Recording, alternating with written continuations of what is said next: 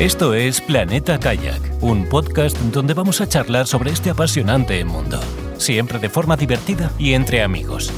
Navega, escucha, participa o pregunta para ser uno más de esta familia. Recuerda que nos puedes encontrar en nuestra web planetakayak.com. Y ahora disfruta de este programa, Planeta Kayak.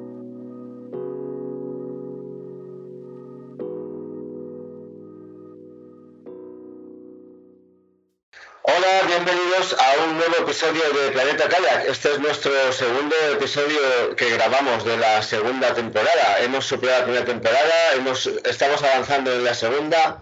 Eh, buenas tardes, Carlos, ¿cómo estás? Muy bien, Kay, buenas tardes. Aquí con mucho amor y mucho cariño para entregar en este podcast. Muy bien, estamos preparados para todo, pero no sin antes pedir disculpas porque toda la culpa la tiene Foscon. ¿eh? Tampoco, tampoco vamos a ser aquí eh, eh, autopunitivos, porque mi ordenador habitual de hacer estas cosas, pues decidió que, que una parte muy sencilla de mi tenía que morir, murió, lo llevé al servicio técnico y llevamos ahora, pues va para unos tres meses, ¿no? Esperando el conector de la alimentación de mi ordenador MSI, gracias a MSI por la, por la facilidad para conseguir repuestos, ¿vale? Que es un conector Foxconn, gracias Foxconn por enviar primero uno mal y, y luego estar esperando durante otro mes que llegue uno bien. Y entonces, pues estamos grabando con, en fin, con una una precariedad de medios, pero estamos grabando. Eh, cabalgamos, Sancho, Laura lo cabalgamos. Entonces vamos a hacerlo lo mejor que podamos, aunque el sonido sea malo, el contenido será, seguirá siendo insuperable. Y hoy vamos a hablar de un tema que nos va a dar pie para otros episodios del podcast en el futuro. Hoy vamos a hablar de qué llevamos cuando vamos a salir un día con el kayak. Pues sí, es un tema importante porque, claro, en función del recorrido o el desafío que vayamos a cubrir, pues hay que llevar unas cosas y otras. Y entonces esto, eh, aparte de servir para seleccionar eh, qué llevamos y qué dejamos en casa, también nos va a ayudar pues para hacer un checklist que pondremos como siempre en la web, que sobre todo al principio, hasta que lo interiorizas, es bastante conveniente tenerlo en la mente para decir, esto lo llevo, vale, esto también, vale esto también, venga, pues ya puedo salir a, navegar. Así que vayamos adelante con el episodio. Vamos a partir de que el mínimo minimorum es pala, kayak, chaleco. Sí, se podría salir sin chaleco, pero no es nuestra guardia. ¿vale? A partir de este mínimo minimarum de, de pala, kayak, chaleco, pues hay que llevar alguna cosa más, quizás ir vestido, algo de equipamiento de emergencia, quizá. Vamos a hablar de esos quizá, ¿vale? En función de lo que vayamos a hacer. Entonces, ¿qué podemos preguntarnos antes de salir? Pues yo creo que la pregunta más conveniente es qué vamos a necesitar y qué no vamos a necesitar. Y entonces va a ir un poco en función de la salida que vayamos a hacer. No es lo mismo salir un domingo a, digamos, a quemar el almuerzo y dar un paseo que eh, hacer un viaje de uno, dos o muchos más días. Entonces, ese es un factor bastante importante. Eh, por suerte, en el kayak eh, tenemos, la, tenemos la, la, condición de que no es como, por ejemplo, otros deportes como la, la, bicicleta o el senderismo, en el cual tenemos que cargar las cosas que llegamos encima. El kayak, por suerte, la mayoría tiene bastante espacio y permite llevar bastantes cosas.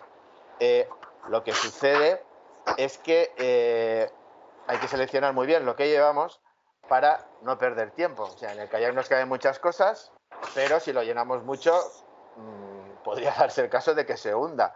Pero lo que sucede en la práctica es que más que se hunda es que perdamos mucho tiempo para prepararnos a la hora de hacer kayak y mucho tiempo a la hora de recoger y guardar, lavar, etc. etc. Entonces hay que ser bastante, eh, digamos, concreto en lo que llevamos. Eh, ¿Qué más factores tendríamos que tener en cuenta, Kate? Pues además de si es una salida solo para hoy o si es una salida para varios días, que yo creo que el tema varios días nos llevará a un nuevo episodio distinto de este, tengo que pensar si voy solo o con más gente, porque puede que tenga que llevar algo que me, que me condicione ir con más gente, como por ejemplo un cabo de remolque, por, si voy con gente que a cualquiera le puede pasar algo, absolutamente a cualquiera, y a cualquiera puedo tener que remolcar. También debo considerar qué tiempo va a hacer y cómo está el agua. Eso condicionará que me abrigue más o me abrigue menos. Que vaya con un bañador cortito o un, un tanga deportivo, ¿vale? O lleve un traje seco entre esas dos opciones del tanga deportivo más chaleco y el traje seco, pues está nuestro, nuestro rango de equipamiento en lo que se refiere a la vestimenta. Y luego, si voy a hacer más cosas, si voy a pescar, si voy a practicar maniobras, si voy a hacer surf, si voy hasta un sitio para hacer submarinismo y luego volver, si voy a hacer un cocido, por ejemplo, en una playa porque me apetezca comer algo exótico, Entonces, partiendo de, estas premisas y partiendo de ese equipo minimísimo, pues si tenemos que poner nuestra checklist, debe ser lo primero que tenemos que llevar. Si puede ser plastificado, esto conviene, conviene hacerlo una vez eh, con buena letra y plastificarlo, porque llegas a los sitios, esparces las cosas por ahí, luego tienes que empaquetar. Es verdad que el peso no es determinante hasta una cierta cantidad de peso. ¿Vale? Cuando echas la moto en el tambucho ya empieza a pesar demasiado, ¿vale? Hay que ser comedido. Yo soy partidario de ser minimalista, ¿vale? De, no fallar en no llevar algo que sea de vital importancia, pero mm, yo soy partidario de dejar los jaques y los por ¿vale? Y, minimizarlos.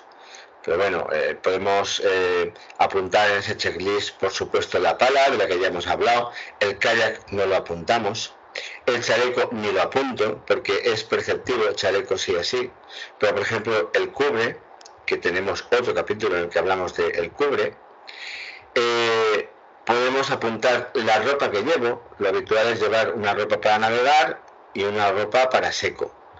No hay que llevar un smoking, no hay que llevar un vestido largo, un vestido de cóctel, no hay que llevar eh, un chándal por si acaso, no hay que llevar, hay que llevar una ropa para palear y una ropa para estar seco.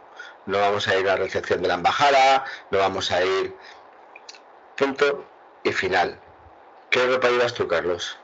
Bueno, pues ya hicimos un capítulo sobre ropa, pero bueno, yo sí que me gustaría incidir en, que mm, normalmente ya sea la salida larga o corta, hay que llevar ropa seca. Es muy sencillo, o sea, eh, con la ropa mojada nos, nos enfriamos con mucha más facilidad, sentimos más el viento, sentimos mucho más el calor, salen rozaduras.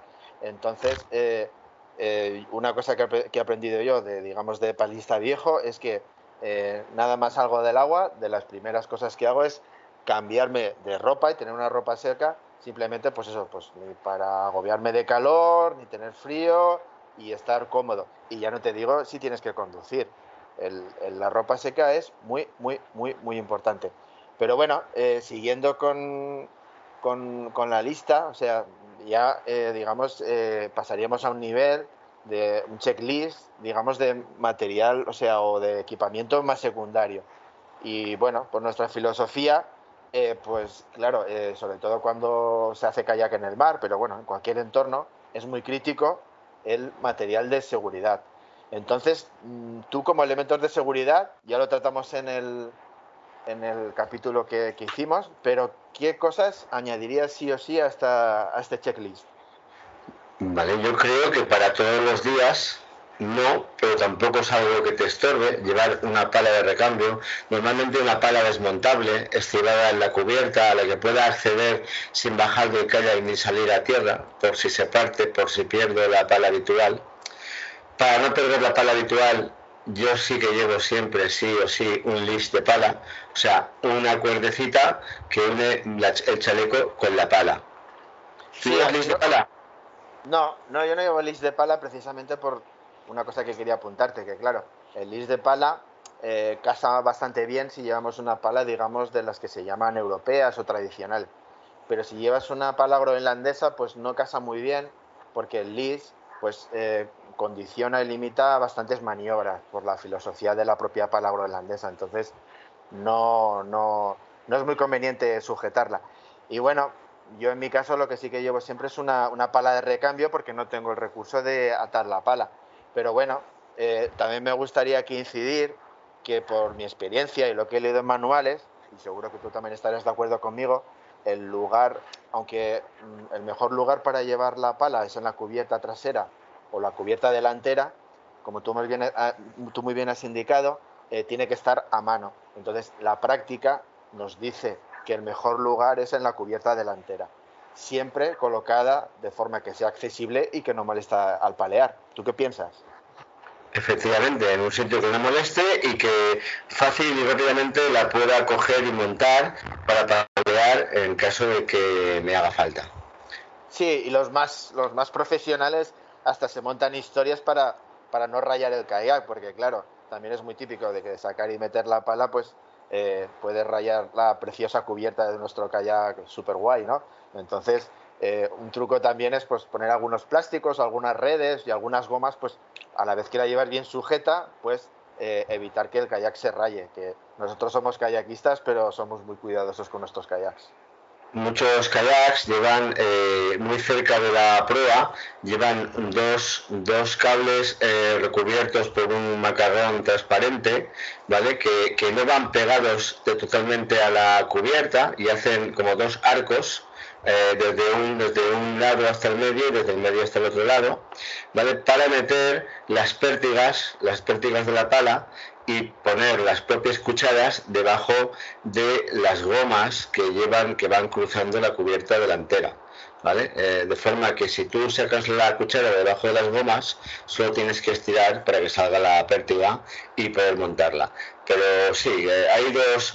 Aquí en esto de cuidar las cosas, pues hay dos, hay dos filosofías principales. Una, cuidar, proteger eh, todo mucho para que me dure o que cuando lo venda no se deprecie. O otro, eh, carpe diem. Ir a lo loco, cuando se rompa lo vendo, me den lo que me den, eh, me da igual, no voy a pasarme la vida cuidando las cosas. Eh, normalmente esa filosofía, pues para una carpeta de ir al colegio, dices, vale, porque vale poco y, tu seguridad no depende de ella. Cuando hablamos de estar en el mar, pues es interesante eh, aplicar la filosofía de cuidar las cosas, porque eh, cualquier cosa que te lleve a un deterioro de la, del, del kayak puede llevarte a un accidente en medio del agua y puede llevarte a una situación indeseable. Por eso es, mejor la filosofía de cuidar, mantener, limpiar, proteger etcétera. Bueno, bueno, pero no nos vayamos por los cerros, que si no la checklist será enorme. Otra cosa que sí o sí yo recomiendo llevar es un teléfono móvil. Y como hemos comentado en algún capítulo, es importante pues que el teléfono móvil eh, se pueda mojar. Pero como también hemos, hemos dicho en algún capítulo, que la mayoría, digamos, de teléfonos móviles que venden que se pueden mojar no aguantan muy bien el agua del mar, sí o sí eh, lo más práctico y recomendable es llevarlo en una funda estanca, ¿vale? El teléfono móvil, pues como a todos se nos ocurrirá, pues sirve pues, para pedir ayuda si tenemos algún problema o que te llame tu madre o que te llame la novia y es muchas veces el recurso más fácil, pues si alguien tiene dudas que si algo te ha pasado, pues eh, ponerse en contacto contigo y chequear de que todo está bien. Pero como en algunos entornos eh, podemos tener problemas de comunicación, falta de cobertura y, ya lo hablamos en el capítulo específico. Es también muy importante llevar, si navegamos por el mar, no olvidarlo nunca, llevar una emisora de VHF, porque eh, ofrece muchas ventajas respecto, digamos, lo que ofrece el teléfono móvil. Y las contaríamos aquí, pero yo creo que lo mejor es emplazaros a que escuchéis ese maravilloso capítulo que hicimos sobre la VHF. ¿Y qué más pondrías pues, tú? Efectivamente, que vayan y escuchen el capítulo, que para eso lo grabamos. Eh, yo también llevaría, yo también llevaría eh, un flotador de pala, del tipo que sea. Puede ser un flotador hinchable, eh, estivado las gomas de las gomas de una de las dos cubiertas o puede ser un flotador rígido eh, he tenido he tenido de todos vale ¿por qué? pues porque te vendría muy bien para un rescate un autorrescate autónomo en caso de bañarte cuando tú no tenías ninguna intención de bañarte y tener que volver del agua al kayak, pues es muy cómodo para hacer un, hacer un, una, un puente entre el kayak y el flotador con la pala y mantener la estabilidad del kayak mientras vuelves a subir. En algún momento hablaremos sobre esto, sobre este tipo de, de equipamiento, sobre este tipo de maniobra. ¿Qué más echamos al, al, al equipamiento, Carlos? Bueno, pues una cosa que es barata y ocupa poco espacio y yo por suerte nunca he tenido que usar, pero sí que he conocido gente que la ha necesitado, es una manta térmica, ¿vale? Porque en caso, digamos, de accidente o sobre todo de hipotermia, pues es un recurso muy valioso para, digamos, controlar la temperatura del accidentado y que no se ponga más malito. Y bueno, hasta en algún sitio hemos leído de que puede servir como reflector de radar, si te la pones encima cuando estás navegando. Eh, la gente que, que, lo, que lo comenta dice que funciona, pero bueno, yo me voy a fiar. ¿Y tú qué más pondrías? Yo por si acaso no probaré a, a, cruzar delante de un ferry con la manta térmica desplegada por, como Superman, con una capa. Pero... Voy a, llamar, a la Guardia Civil. Sí, o me atropellan. Eh, siguiendo con este, este equipamiento, está bien si prevés que puede ser que vuelvas con la última luz o ya sin luz, cosa que no es nada aconsejable, pues un frontal waterproof, los hay, no son caros, ¿vale? El mismo frontal puede hacer luz blanca, luz blanca más fuerte, luz intermitente blanca, luz roja, luz roja intermitente, luz intermitente roja más fuerte, en fin, un montón de cosas que caben en, en, en nada, en lo que ocupa un paquete de chicles y consigues no tanto ver como que te vean por la noche. Aunque es improbable que haya eh, personas navegando con náutica recreativa por la noche, es improbable, pero es posible. Y te interesa que te vean si todavía no han bebido lo suficiente. Eh, perdón por la broma. ¿Qué más echamos a, al paquete, Carlos?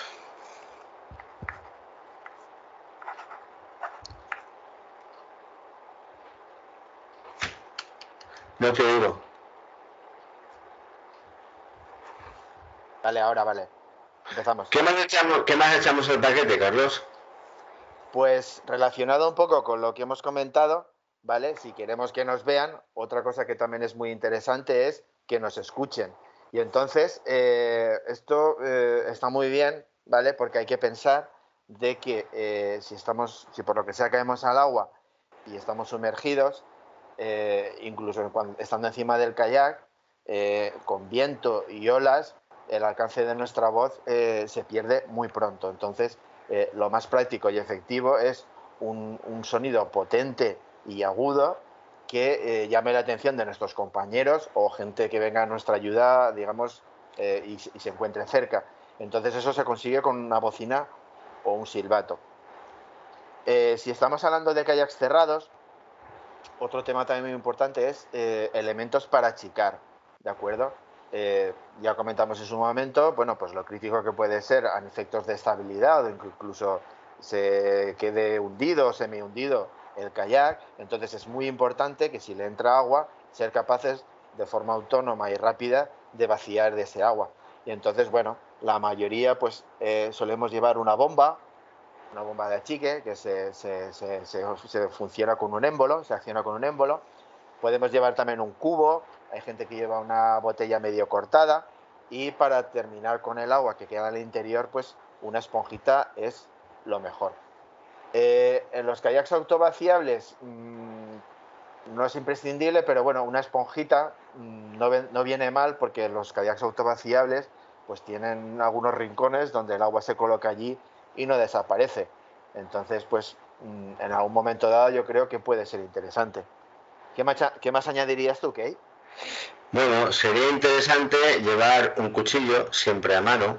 Eh, sobre el cuchillo decimos lo que sobre la mojabilidad de los teléfonos.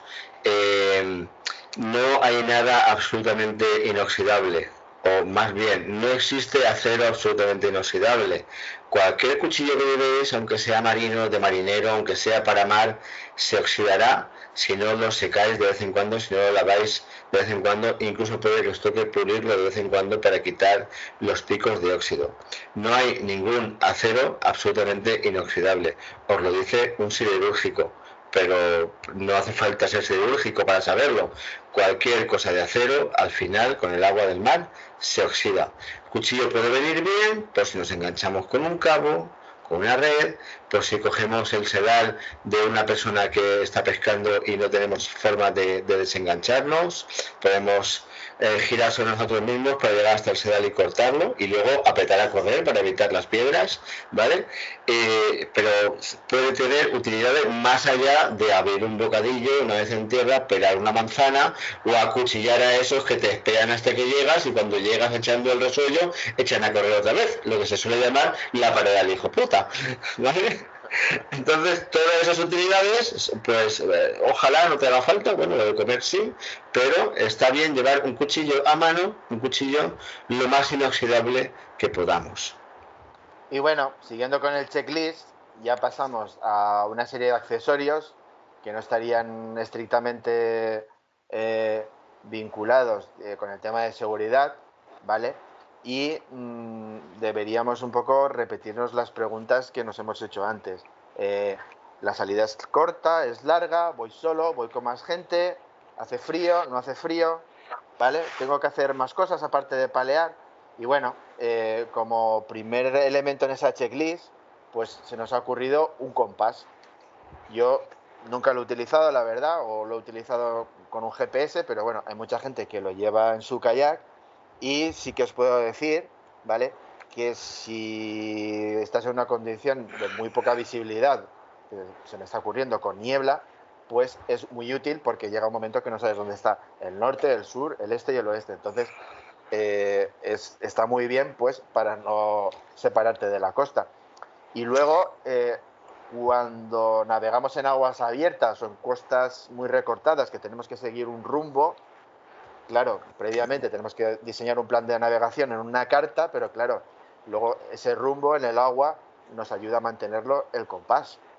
Y dilo todo, queda precioso en la cubierta delantera de cualquier kayak. Un buen compás Silva o Garmin es una preciosidad hasta el día que te lo roban. Sí, sí, sí, queda súper pro. Y bueno. Una preciosidad. Eh, el GPS puede servir de sustituto del compás sirve para definir un punto a donde ir. Las funciones de ir a un punto en un GPS en el mar, eh, en el mar abierto cobran más sentido que nunca, porque en un GPS de que vas por el monte, tú puedes decirle a dónde va y el GPS te va a marcar la dirección de vuelo, porque el camino no, no lo va a seguir, te va a servir solo para saber que estás yendo hacia ese sitio. En el mar, pues te puede servir para ir hacia ese sitio o para buscar un alguer, un punto donde hay algas y si sabes que puedes pescar algo, si es que vas a pescar, te sirve para controlar, si es una salida de entrenamiento, te sirve para alimentar tu vanidad controlando la velocidad a la que has circulado, las vueltas que has dado y los kilómetros que has hecho. ¿Vale? Eh, le sirve para vanidad cualquiera para decir, hicimos una etapa de 25 kilómetros en un día. Me lo oh, dijo el GPS. Oh, eh, pero bueno, si quieres, te puede ser bastante útil. Seguimos con nuestra lista. Vale, eh, algo que has apuntado hace un momento es el cabo del remolque, ¿vale? Eh, si vamos en solitario, pues claro, no vamos a, tener que remolcar a nadie, salvo que tengamos que remolcar algún tronco o algún objeto que encontremos por el mar, que podría darse el caso, ¿no? Pero bueno, cuando vamos en grupo sí que es un elemento que es imprescindible. Y por eso mm, me pongo un poco pesado, pero volved a las preguntas que hemos eh, planteado al principio. ¿Voy a navegar solo? ¿Voy a navegar en grupo? En un grupo es muy importante, ¿vale? Porque eh, el, cabo de remolque pues, eh, cumple muchas funciones, desde que una persona no se quede colgada, si no puede seguir paleando, o ayudarle a, seguir cuando ha perdido la pala, o sacarla de un lugar comprometido. Mm, hay muchísimas situaciones, y eso a nivel práctico tú y yo lo hemos vivido muchas veces, de eh, eh, gente que dentro del agua se encuentra problemas y el cabo de remolque, mm, si no te lo soluciona, eh, la persona que engancha, si las lleva remolcada, por lo pronto eh, pierde un poco los nervios y la, y la, y la situación no se agrava. Pero bueno, yo creo que eh, al, ser un, al ser un elemento tan importante en un grupo y haber tantos tipos de cabos de remolque y, no es lo mismo en el mar que en las aguas bravas, no es lo mismo los, los rescates cortos que largos y tal, yo creo que incluso lo podríamos tocar en un capítulo, ¿no te parece? Pues sí, sería un tema interesante para episodio aparte. Lo apunto. Le voy a poner una E delante de nuestra, nuestro checklist para dedicarle un capítulo cuando se pueda y si podemos, eh, intentaremos traer a alguna persona que conocemos que, también trabaja el río a fondo para que nos hable del cabo de remolque en el río, que es otra, otra historia también interesante. Eh, siguiendo con nuestro checklist de cosas que podemos llevar para por si acaso y que nos pueden llegar a venir bien, eh, llegamos a la radio baliza.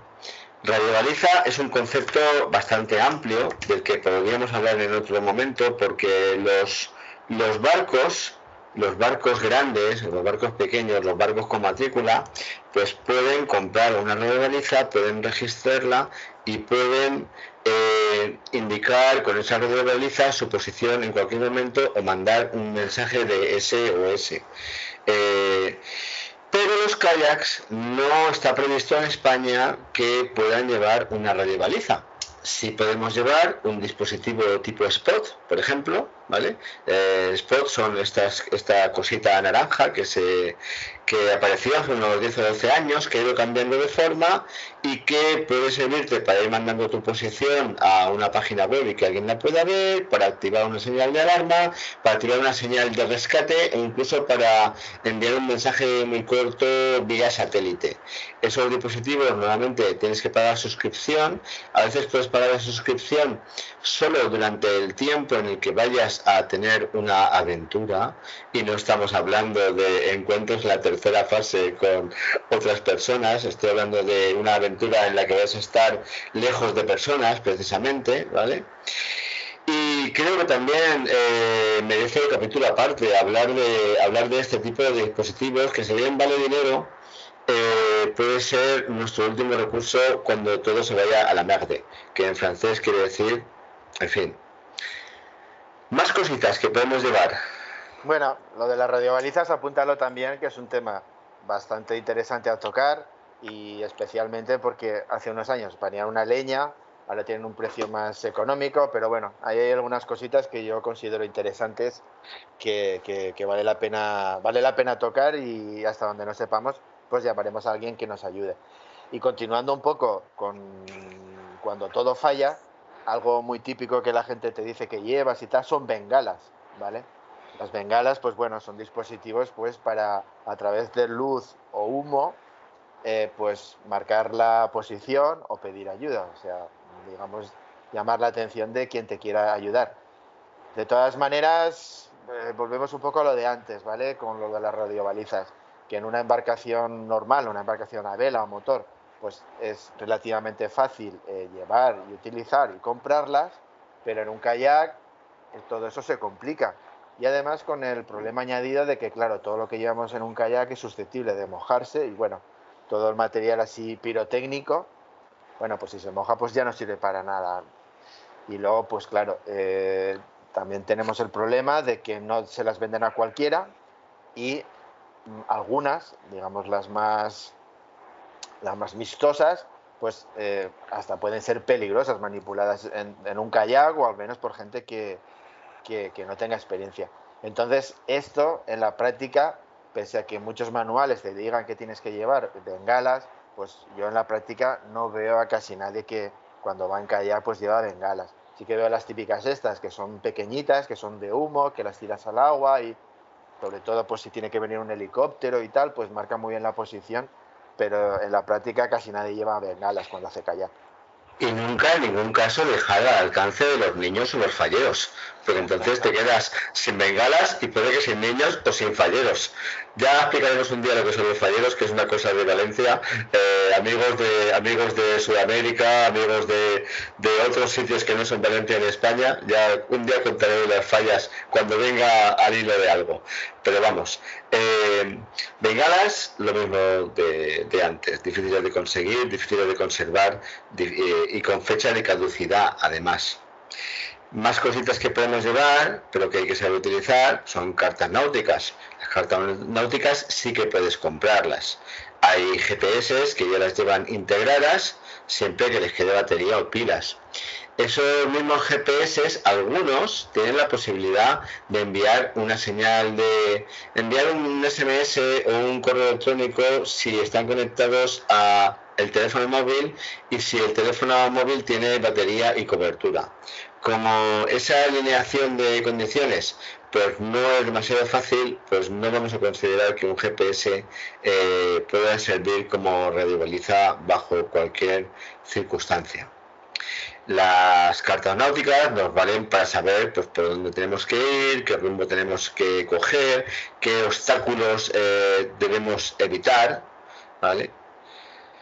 Y eso es, una, es, una, parte bastante es una parte bastante chula de la navegación y que requiere de una formación y un entrenamiento y la verdad es que eh, muchas veces eh, en, muchos kayakistas pues al navegar en una costa que digamos es, es muy, muy, muy recta, muy lisa, que no te ofrece muchos salientes y muchos entrantes, pues claro, todo eso se, simplifica, pero acuérdate, por ejemplo, cuando tuvimos que navegar en la ría de Arousa, pues con todas las mareas, los pajíos, islas y tal, pues claro, no, no podías ir a lo loco, en aquel caso porque nos llevaba, pero si tú por tu iniciativa navegas por un sitio así, tienes que saber muy bien por dónde vas y, una forma es con una carta náutica para no meterte en ningún follón.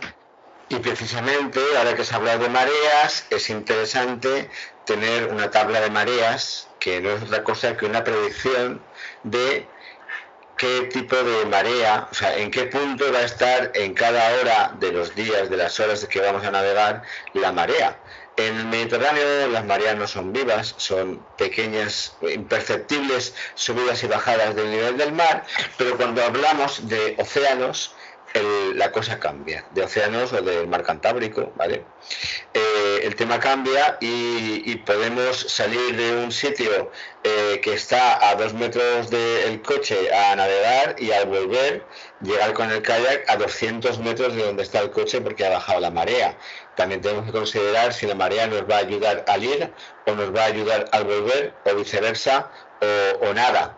Eh, todo eso hay que considerarlo. Para eso, pues eh, carta náutica de mareas, tabla de mareas, reloj que, que, te dice la marea cómo va a estar, ¿vale? La marea pues más o menos sube y baja cada 12 horas, más o menos, pero no es exacto.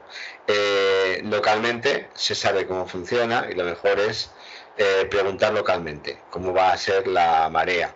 Hay aplicaciones que también te informan de cómo va a ser la marea. Muy bien. Y otro elemento que, o accesorio, que este no es físico, que yo conozco y he usado bastante, es una app, que claro, al ser una app pues necesitas un smartphone donde llevarla, que se llama SafeTRX, ¿vale? Que eh, es, una, es una app que sirve de seguridad a la hora de navegar. Y esto está muy bien eh, si navegas solo.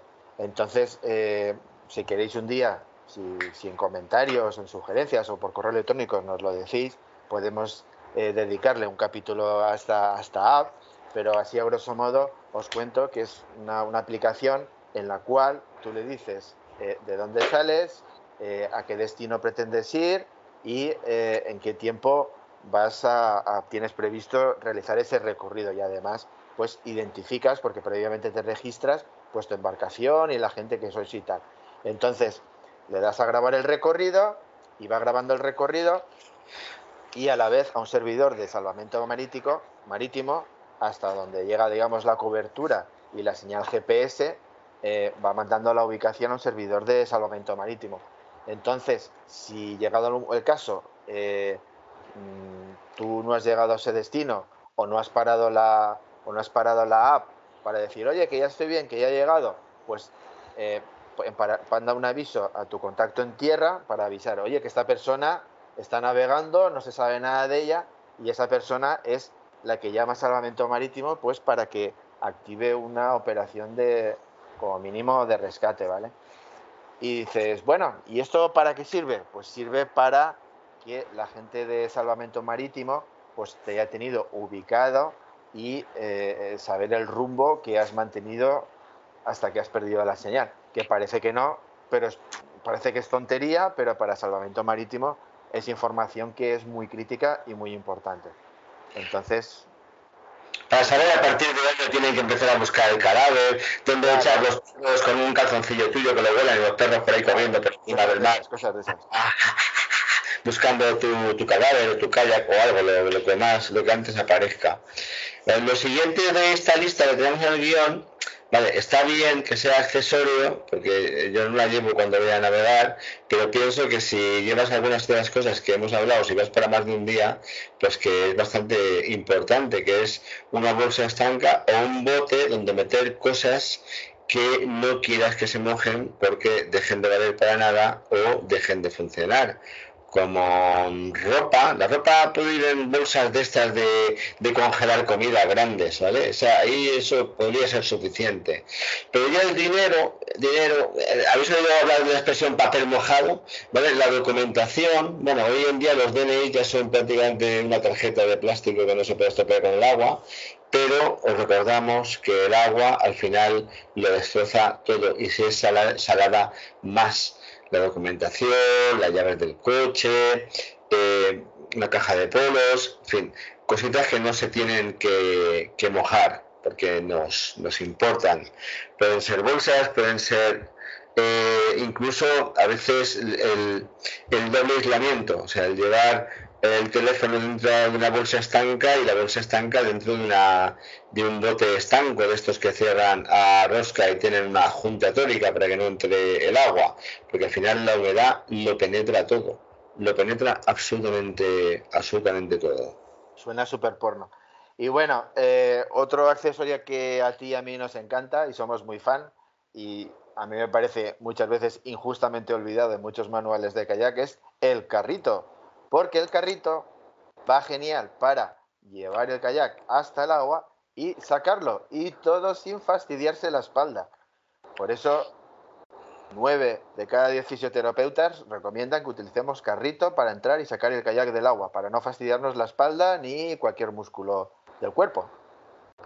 Efectivamente, aunque nada puede ser mejor que un, amigo o incluso dos que te lleven el kayak hasta el agua, ¿vale? Realmente el carrito, sobre todo cuando, cuando vamos ya con equipamiento de, de viaje largo y un kayak muy cargado, el carrito es bueno, eh, es muy apreciable, es muy apreciable. Un carrito y saber ponerlo bien y saber quitarlo. Eh, nuevamente se pueden desmontar y se pueden meter en un tambucho, aunque vemos gente que directamente los ata a la cubierta de popa y los lleva ahí de, viaje. Son, suelen ser la estructura de aluminio, aunque hay virtuosos que las hacen de PVC, ¿vale? Cosas que si lo endulzas te pueden seguir durando muchísimo tiempo.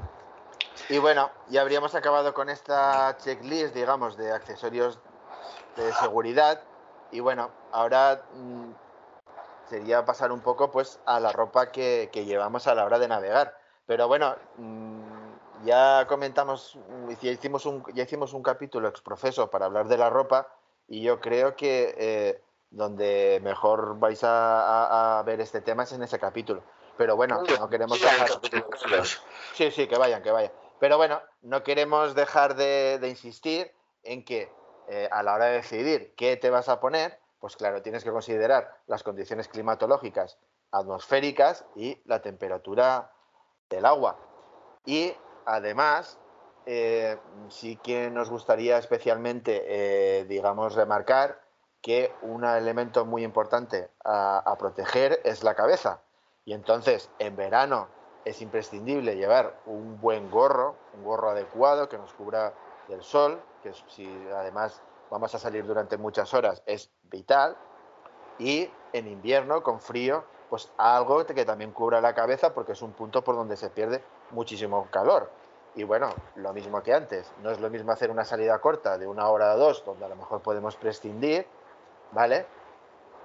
A hacer una salida larga de un día con bajas temperaturas en el cual, digamos, eh, todo el calor que podamos perder por la cabeza pues nos va a a, facilitar o a provocar que caigamos en un estado de hipotermia caso de ser verano, os tenemos que recordar que por muy cetrinos que seáis, por muy oscuras que sean vuestras pieles, es recomendable echarse protección contra el sol y echarse protección cada dos horas, particularmente en la cara. Eh, también en los brazos si van descubiertos. Yo suelo llevar en verano una camisa de manga larga con protección SPF 50, ¿vale? No es cara. Y si vais en un motor vaciable, os aconsejo que lo hagáis también en las piernas, porque cuando vas entrar en un motor vaciable, el sol incide en un ángulo que no es el habitual. Aunque tú digas, yo voy todo el verano en pantalón corto, si por todo el verano incide en un determinado ángulo el sol, cuando tú estás sentadito en un motor vaciable, el ángulo es totalmente distinto y el efecto del sol es totalmente distinto. En dos horas puedes, puedes ponerte las puedes ponerte las las patas para echarles ya salsita y comértelas porque se, se torran. Y hablando de comértelas, podríamos hablar de si hay que llevar algo de comer o de beber. Sí, yo creo que especialmente importante, claro, volvemos a hacernos las preguntas de antes. ¿La salida es larga, la salida es corta? Claro, si es una salida larga, pues hay que meterle gasolina al cuerpo y hay que llevar eh, comida o geles o algo que, digamos, nos haga recuperar la, energía que perdamos. Pero es muy crítico el llevar algo para beber, sobre todo para hidratarnos. Otra vez la pregunta de antes, ¿va a hacer calor? ¿Va a hacer frío? Si va a hacer mucho calor, pues agua a saco paco y si puede ser eh, a mano y parte de la otra agua, digamos, más resguardada para que no se caliente, sería lo ideal incluso si vamos a navegar en condiciones de frío, eh, llevar un termo de, con agua caliente, un cafelito, un poleo, un cremaed, o sea, cualquier cosa de estas, también nos va a venir muy bien para, eh, digamos, eh, entrar en calor, ¿vale? Entonces, eso, hidratación y alimentación, otro punto, otro punto a incluir en nuestra checklist. Por si os creéis unos visionarios, no seréis los primeros, ni tampoco los últimos, en llenar el tambucho delantero de alguno de los kayaks o el trasero de hielo y de cervezas para la primera o la segunda parada del camino. Eso ya se ha hecho, puede salir bien o puede salir regular. Acordaos de que esos tambuchos son una reserva de flotabilidad para el caso de que suceda algún evento desagradable. Bueno, y seguimos con el checklist y aquí ya sí que empezamos a, incluir cosas pues que entrarían más en el terreno de lo prescindible, pero bueno, según qué circunstancias puede resultar impepinables llevarlas. Y entonces, una plancha de pelo, por ejemplo, una plancha, para mí no, para mí no, pero, pero con la humedad del, del, ambiente, del marino, siempre las señoras que llevan el pelo planchado se les riza enseguida una plancha de pelo y con su correspondiente grupo electrógeno, pues sería prescindible pero posiblemente útil. no estamos hablando de este tipo de prescindibles, pero... Estamos hablando de otros accesorios. Y yo, por ejemplo, pues uno que se me ocurre así a bote, a bote pronto sería un ancla. Que claro, eh, para, digamos, muchos kayakistas a lo mejor eh, no, no vamos a encontrarle utilidad, pero bueno, imaginemos que queremos bucear o pescar y queremos fondear el kayak. Entonces, un ancla sí o sí es necesario pues para estas, para estas labores, ¿no? Y bueno, yo en algún sitio también incluso he leído que cuando la cosa se pone muy fea y hay viento muy fuerte y tal, pues un ancla de capa, que no son de estas que se sumergen, sino que van semisumergidas, pues también es muy útil para encarar el viento y, o sea, encarar el kayak y facilitar un autorrescate autónomo. Pero bueno, esto ya es de gente muy, muy, muy top. Efectivamente, gente con gente muy fuerte que se mete en situaciones muy fuertes. Creo que yo no sé si llegaremos a ese nivel, yo por lo menos. En esta lista de accesorios más o menos prescindibles hay una cosa que para Carlos y para mí eh, no es prescindible, sobre todo cuando vamos a una salida que no es de un día, pero le hemos llevado muchas veces a salida de un día, que es una cámara de fotos o vídeo que se pueda mojar. eh, desde muy nuestros, desde nuestros inicios, siempre hemos llevado cámara de, de fotos y vídeo eh, Carlos empezó con una Sanyo un poco particular, que era como una pistola de tomar la temperatura, y evolucionando en su, equipamiento. Y bueno, yo a él le tenía denominado como mi fotógrafo personal, porque cuando salíamos, claro, yo hacía fotos del paisaje y de él, y él hacía fotos del paisaje y de mí. Entonces él tiene pocas fotos suyas y un montón mías y viceversa. Entonces, eh, bueno, habrá quien no le dé importancia, pero al menos Carlos y yo sí nos gusta, a Carlos Denis sí nos gusta hacer fotos. Actualmente Carlos también se ha hecho en su categoría de influencer GoPro Hero, ¿vale? Y lleva también una GoPro para grabar vídeos, pero bueno, es nuestra evolución como influencers. Pues sí, lo, eh, vamos a ver, eh, los hombres somos así, ¿qué sentido tiene que hacer las cosas? Si no puedes demostrarlas y enseñarlas y restregárselas a la gente por las redes sociales. Pues bueno, no, hablando en serio, eh, además de, para demostrar que has hecho una cosa, eh, mm, a mí personalmente me gusta mirar fotos que he hecho durante las salidas porque es una forma muy bonita y muy chula pues de recordar pues momentazos paleando que de otra forma pues sí se te quedan en la cabeza pero no es lo mismo si tienes eh, si tienes eh, fotos o, vídeos de esos momentos, pues la verdad es que, gana. Y bueno, También para luego discutir y decir, aquella salida, aquel viaje fue tal año, tal fecha. No, no, yo creo que digo, yo no creo, yo sé, esta salida fue tal año, tal fecha. Mira la foto, ah, pues sí, mira la fecha, efectivamente, tenía... Zasca. Zasca, zasca.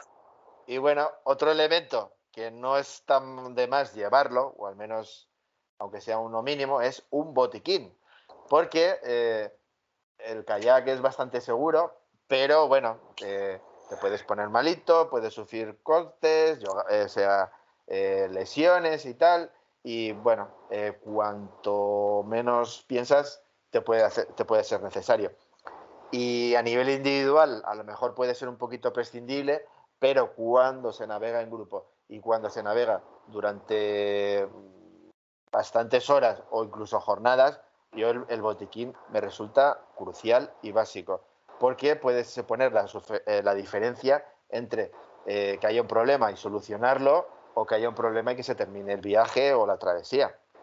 Yo conozco gente que no sabe navegar, si no lleva un ibuprofeno, una biodramina y un Cialis. es equipamiento o Viagra. O Viagra, efectivamente. Eh, más cositas que podemos llevar si nos queda sitio y queremos lastre para poder, para poder esforzarnos más al navegar unas herramientas, unas herramientas básicas. Eh, cuando era pequeño todo se arreglaba con el alambre de cinta ahora hemos evolucionado y cualquier cosa, casi cualquier cosa se puede arreglar con bridas y cinta americana. Los que hemos visto MacGyver ya sabemos que con esas dos cosas puede resolver casi cualquier problema. Yo añadiría, yo añadiría eh, para los kayaks que llevan eh, timón y lo utilizan, un trozo de la misma línea que sirve para eh, tirar del timón, porque una avería habitual es que se rompan las líneas que van de los pedales hasta el timón y que dejes de poder girar hacia un determinado lado. Eso una salida en seco, si tienes eh, un trozo de cable que no abulta nada de ese tipo que, que, lleva la línea del timón, se puede, se puede reparar.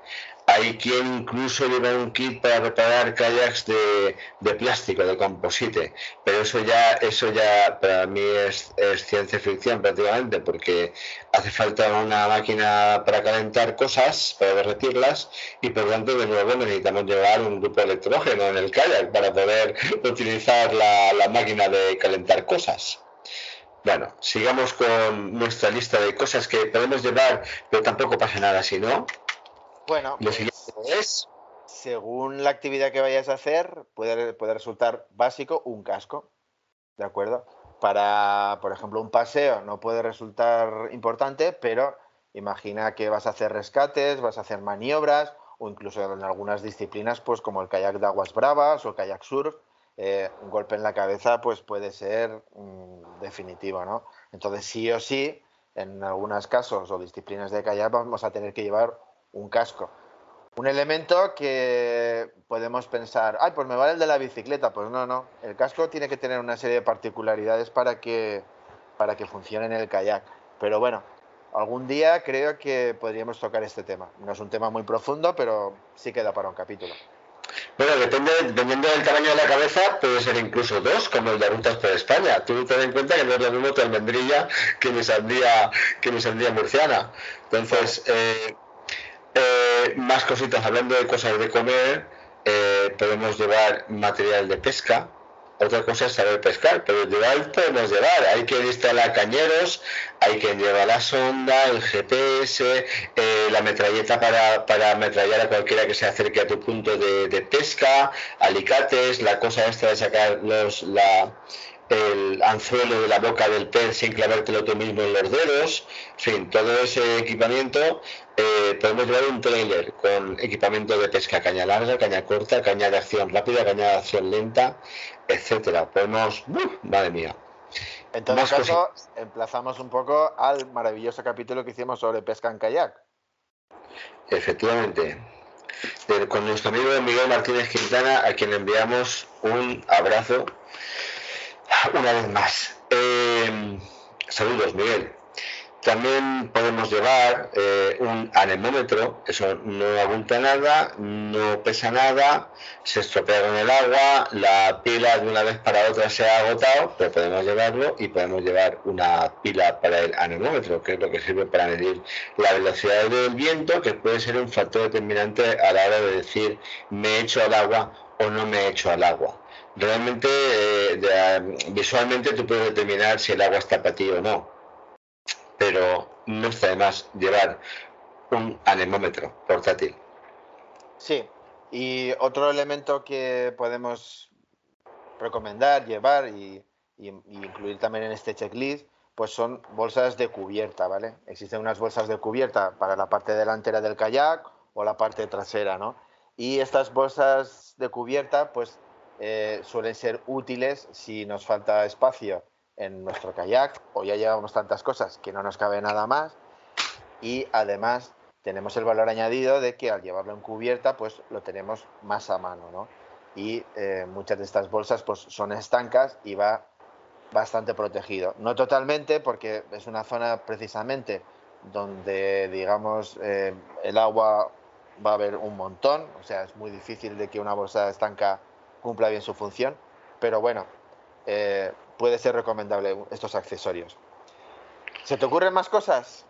Madre mía, si se me ocurre. Bueno, pues el equipo de música, la escopeta. La escopeta no te creas que es un accesorio de baladín. La gente que se va a, a Groenlandia, normalmente el guía siempre lleva una escopeta, no, un rifle de bala para, disuadir a cualquier plantígrado de un ataque al grupo al doblar los cabos pero, pero bueno, al final eh, podemos llevar todo lo que queramos. Eh, una bolsa de nevera, una ballesta, un cenicero, tal, pero considerad que el peso, al final, aunque no sea tan determinante como en la bici, te va a lastrar.